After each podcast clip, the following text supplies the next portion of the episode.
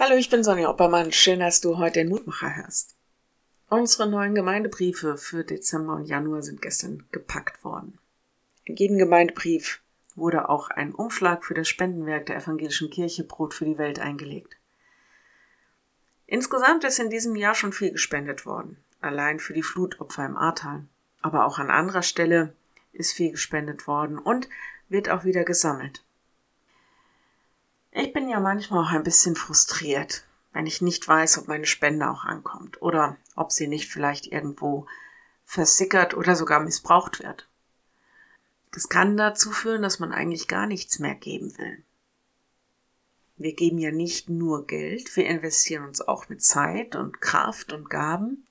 Wir versuchen Gutes zu tun und anderen zu helfen und auch das wird nicht immer gedankt.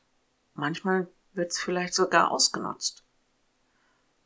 Ich versuche mir dann auch immer wieder bewusst zu machen, dass ich auch deshalb abgeben kann, mich investieren kann, weil ich letztendlich Gott vertraue. Ich vertraue ihm, dass er tatsächlich auch durch mich, durch das, was ich tue und sogar durch mein Geld handelt. Mehr noch, ich vertraue ihm, dass er auch weiß, was ich brauche und wie viel Geld, Zeit, Kraft, Ruhe. Mich einzubringen, Gutes zu tun, letztlich ist das alles für mich auch Ausdruck meiner Dankbarkeit. Einem Gott gegenüber, ja, dem diese Welt nicht egal ist, dem jeder einzelne Mensch nicht egal ist. Und ich hoffe, dass er auch durch mich und durch meine Mittel diese Liebe der Welt zeigen kann. Lehrtext heute ist aus 2. Thessalonicher 3, Vers 13.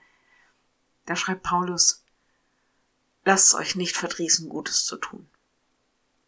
Ich finde, das sagt eigentlich alles. Ich lade dich ein, mit mir zu beten. Ja, lieber Herr, manchmal frustriert uns das, dass wir den Eindruck haben, dass von unseren Spenden und Kollekten nicht wirklich alles da ankommt, wo es gebraucht wird. Es frustriert uns zu sehen, wo wir uns investieren und ja, wie viel auch vergeblich zu sein scheint oder ja, vielleicht sogar ausgenutzt wird. Wir bitten dich, dass du nicht aufhörst, uns zu ermutigen. Lass uns das Schicksal anderer Menschen nicht egal sein. Danke für alle großen und kleinen Taten und Momente, Mittel und Ideen, was auch immer, wo du uns gebrauchen kannst. So lass uns das zum Segen werden und anderen auch. Amen. Morgen ein neuer Mutmacher. Bis dahin. Bleib behütet. Tschüss.